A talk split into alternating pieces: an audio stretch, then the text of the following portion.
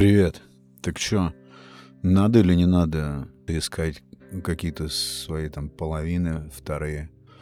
По трем причинам я решил эту тему поднять и порассуждать на эту тему. Первое — это вопрос моего младшего сына. Нужно ли, обязательно ли человеку вообще жениться? Ну, наверное, тут нужно будет делить как-то Сейчас с этим разберемся. А второй момент — это один из слушателей подкаста в одной из веток рассуждения в чате Телеграма тоже так или иначе, да в принципе напрямую коснулся этой темы. Это было рассуждение или обсуждение цитаты Синеки по поводу того, что чем путь, чем дорога более накатанная, тем скорее она заведет не туда. И Дима, слушатель подкаста, задал вопрос, что до момента всевозможных союзов, семейный союз. Я не люблю отвечать на такие вопросы как-то однозначно. Мне э, хочется как-то развернуть тему, потому что здесь нету, здесь нету однозначного ответа. Больше всего, наверное, я не люблю обобщений. Вот я здесь смотрю какую-то передачу, есть один интересный философ, но сразу видно, он очень много читал, мне прям такое ощущение, я смотрю на него в ролике, мне прям в носу стоит запах библиотек, то есть от него прям разит библиотекой, библиотеками. А, очень плохо, когда такие книжные знания, они оторваны от реальной жизни. Вот он там затевает э, разговор, свой монолог про поколение. Он решил, ну, я скажу, проклеймить целое поколение. Там с 95 по-моему, по 2010 год он как-то называет это поколение вообще настолько утопично, это настолько глупо. Как он клеймит это поколение? Он говорит, что это поколение ленивых людей, людей, страшащихся ответственности. Все свои вот эти выкладки он основывает на каких-то бумагах, на проведенных в Европе исследованиях на аж, аж на 30 тысяч... Что такое 30 тысяч человек, чтобы сделать вывод планетарного масштаба? Это смешно. Это не является чем-то отвечающим реальности. Он там причем так оговаривается по поводу того, что мы должны избегать обобщения, но тем не менее он обобщает. Вот так и здесь с вопросом поиска вот этих всевозможных там вторых половин, насколько это жизненно важно. У каждого частный случай. А, и третий момент. Прошедшие выходные я был приглашенным на свадьбу, на соединение двух судеб, и поэтому вот эти три точки сошлись, и помимо того, что я всегда фоном рассуждал на эту тему, я думаю, здесь столько путей, столько всяких вариантов, просто неисчислимое множество. Такая гремучая смесь, как бы в обратную сторону вообще. Если размышлять, то это идти в обратную сторону, брать и обобщать, находить какие-то общие черты. Может быть, они будут виднеться где-то, как какие-то общие эти черты. Но мне кажется, такое количество, безумно какое-то огромное количество разнообразия в этом вопросе. Но мне как-то нужно было ответить ребенку на этот вопрос, когда мы воспитывались, когда вот я воспитывался в мою юность или подростковый период, вообще вопрос не стоял об том, что ты будешь жить эту жизнь один. Вообще так не стоял вопрос этот сценарий как будто был уже прописан. Обязательно э, должен э, возникнуть в твоей жизни какой-то человек, с которым ты свяжешь свою судьбу. Каким образом он в твоей жизни появится, это тоже судьба, это твои настройки, твоя способность искать. Но даже и близко не рассматривалась вот эта штука, которую хочу здесь закрепить, даже и близко не рассматривалась того момента или такого сценария, при котором ты шествуешь по жизни один. А чем это не опция? Чем это не вариант или чем это не сценарий? у нас всегда считалось это чем-то экстраординарным или чем-то привлекающим внимание в нехорошем таком смысле. Вот с этим я не согласен. Это одно из слишком уж въевшихся в общество наше клише. Это все я думаю, пока еще не придумал ответ своему сыну. Потому что я очень внимательно отношусь, когда мне задаются так, такого плана вопросы, я представляю, что если я отвечу определенным образом, это сформирует, вообще каким-либо образом отвечу, это обязательно сформирует устойчивое суждение вплоть до навсегда. Потому что я являюсь авторитетом э, в глазах своих детей, и, естественно, каждое мое слово, оно высекается в камне в их памяти. И поэтому мне было важно правильным образом ответить. И я нашел каким-то неправильным, неверным отсутствие выбора. Вот это наше вечное мычание. Да, это обязательно. Я считаю, что у каждого человека всегда должен быть выбор. Потому что выбор — это... Выбор и свобода — это очень близкие, родственные два понятия. Если ты делаешь что-то, не имея выбора, твой ход или характер твоих действий не будет свободным. Я все это начал ему излагать, что в мою бытность, когда я был подростком, у нас так вопрос не стоял. У нас э, был расклад один. Вся твоя жизнь сводится к поиску некой второй половины. Вот это, кстати, тоже концепт очень такой шаткий, сомнительный. Это тоже мне напоминает какой-то архаичный ком вот этот вот традиционный, коллективно-бессознательный. Ведь посмотрите, по этой, по, именно по этой причине, какое количество совершается ошибок в создании всевозможных союзов, там, браков. Именно потому, что там люди спешат, торопятся, потому что существует э, какая-то гонка, есть установка, есть вот эта самая формочка, в которую ты должен влиться, чтобы стать, не знаю, достойным пребывания в этом обществе, чтобы быть достойной частью. Как будто люди, предпочитающие жить alone, это какие-то там изгои, какой-то бред просто. То есть всегда во всем обязательно должен быть выбор. Безальтернативность, она уничтожает, наверное, в тебе человеческое, человеческое начало.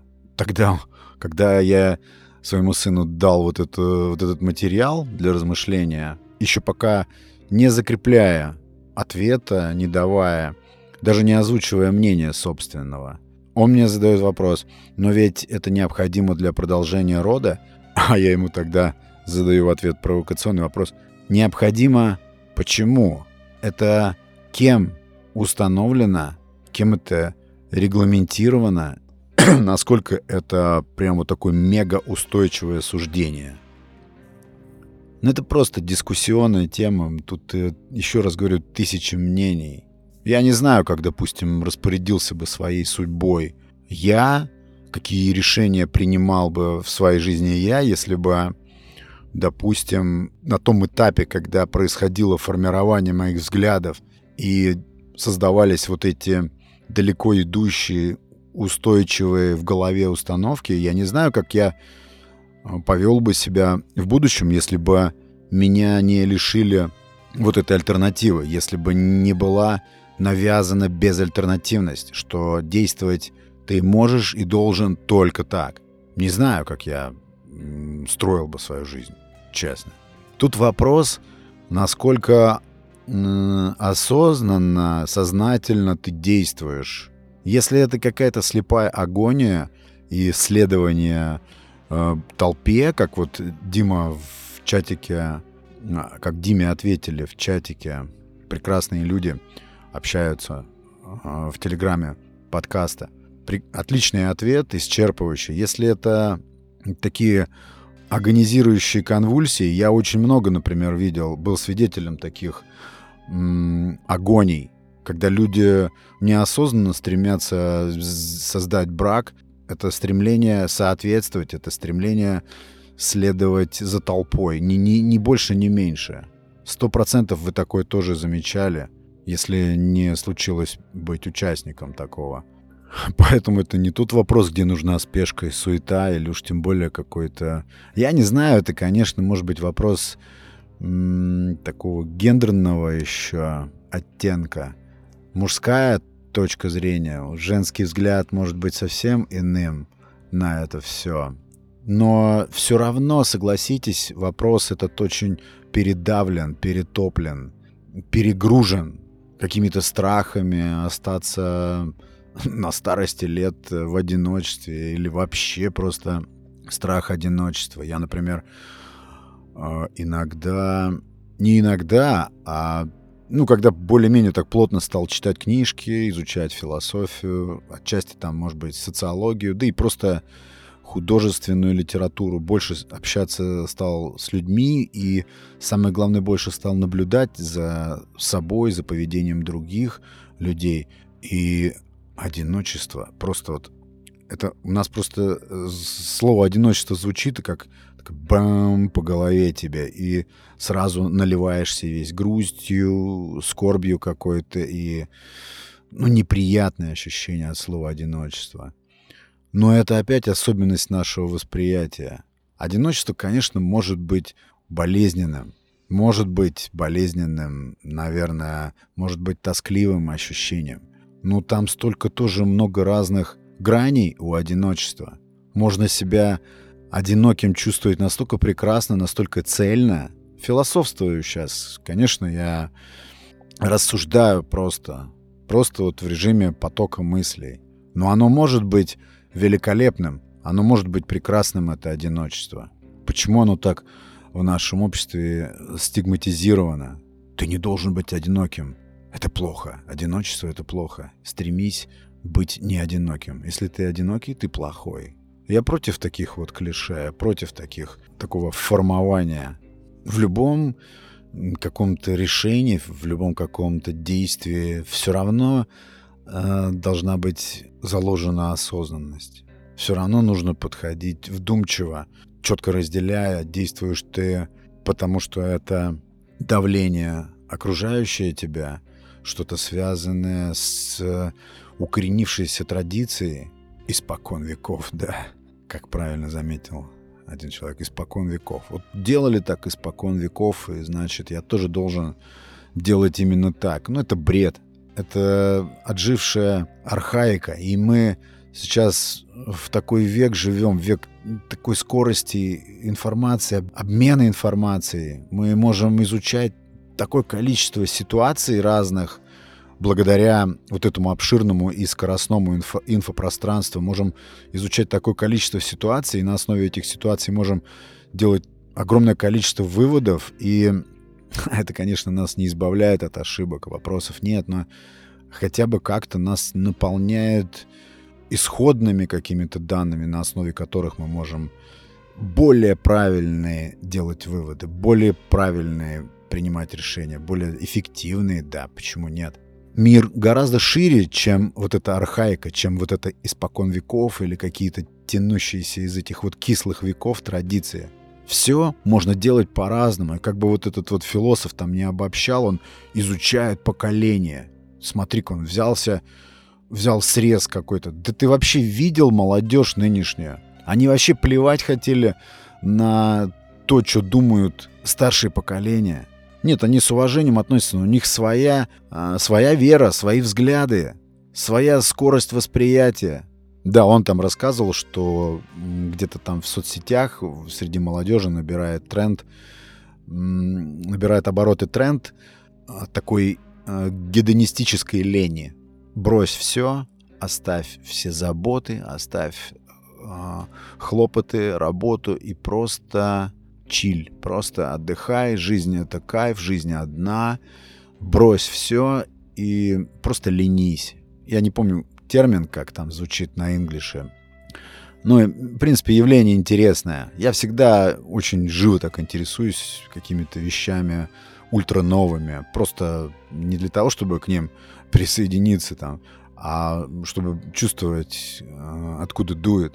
И вот он об этом рассказывает. Но не может такого быть, что то, что ты... Если, допустим, даже 15 тысяч, даже если 15 миллионов человек на планете этим промышляют, это все равно капля в море, это просто мизер. Он там, а, значит, сопоставил поколение там 50-х, 60-х, люди, которые бесконечно трудились, и вот якобы они так или иначе, прямо или косвенно воспитали поколение, которое сейчас собирается окунуться в лень, ничего не делания и такое с целью получения удовольствия прозябания, такое честное, прямолинейное прозябание. Так нельзя, такие выводы делать нельзя. Каждая ситуация уникальная, каждый человек все-таки, вечный мой вопрос, мы все уникальны или мы все одна единая масса, одинаково думающая, имеющая одинаковые э, намерения по жизни и все такое. Вот в этом случае, мне кажется, все уникально. Еще, кстати, вот сейчас я книжку читаю, ее мне подарил один прекрасный человек, слушатель подкаста. Ну, я потом расскажу про эту книжку. Интересная очень книга. И вот там э, затрагивается понятие классное очень понравилось мне. Оно отвечает на многие... Не, отв... не отвечает на вопросы, как бы... Но оно объясняет, наталкивает, как бы. Звучит это как э, напряженность противоположностей. Есть закон единства борьбы противоположностей. Это я помню еще там из курса философии. Э, а это напряженность. Не просто единство, а именно напряженность. То есть замечали такое, когда ты не можешь определиться не просто по каким-то двум похожим вещам, а ты не можешь определиться по противоположным вещам. То есть ты а, видишь в себе и это, и это. И ты не можешь ответить на вопрос, ты вообще злой человек или добрый? А все потому, что ты и злой, и добрый в одно и то же время. Ты не можешь определиться. Вот как человек, я, например, там отзывчивый человек, но бываю и хам ты не сможешь э, четко сказать, вот какую-то сторону занять. Это просто такие вот примеры сейчас пришли на ум. И вот, этот, вот эта напряженность противоположностей... Забыл, к чему я это хотел, к чему я это вспомнил. Короче, я не помню, про что хотел сказать. Да к тому, что так и, так и здесь возникает напряженность. То ли, то ли каждая ситуация в наших жизнях уникальна, история и то, как складываются дела, то ли все мы идем по плюс-минус одной и той же тропе. Наверное, вот к этому я хотел сказать. В общем-то, если ты делаешь неосознанный выбор, подталкиваемый э, ситуацией какой-то традиции или общего тренда, то это не ты. Это не ты. Но, черт подери, я очень тоже противоречив здесь. И бывает, что ты несознательно, неосознанно делаешь такие классные вещи, попадаешь в такие приятные ситуации, неожиданные, а именно действуя несознательно, не до конца понимая, почему ты такие решения принимал. Это тоже очень интересная часть вообще жизни, бытия, когда ты идешь на поводу каких-то событий, когда ты вовлекаешься особо не анализируя, когда ты окунаешься во что-то, ныряешь с головой, те же, например, сильные чувства, которые тебя поглощают. Какой здесь может быть рациональный подход? Откуда здесь может быть рациональность, когда возникает какое-то затмение? Вот, короче, примерно так я ответил своему 12-летнему сыну на вопрос, нужно ли, обязательно ли жениться. Вот такие, друзья, мысли в этот вторник. Надеюсь, что-то было понятно. Ну, здесь вообще ничего понятного быть не может. Одна сплошная неразбериха, а там тебе кажется, что вроде бы порядок, еще больший хаос в итоге. Ну все, друзья, хорошей вам погоды. Этой осенью в Москве льет, скоро будет сыпать, и хорошо. Весна все равно не за горами. Ну все, это был Александр Наухов и Несу подкаст. Пока.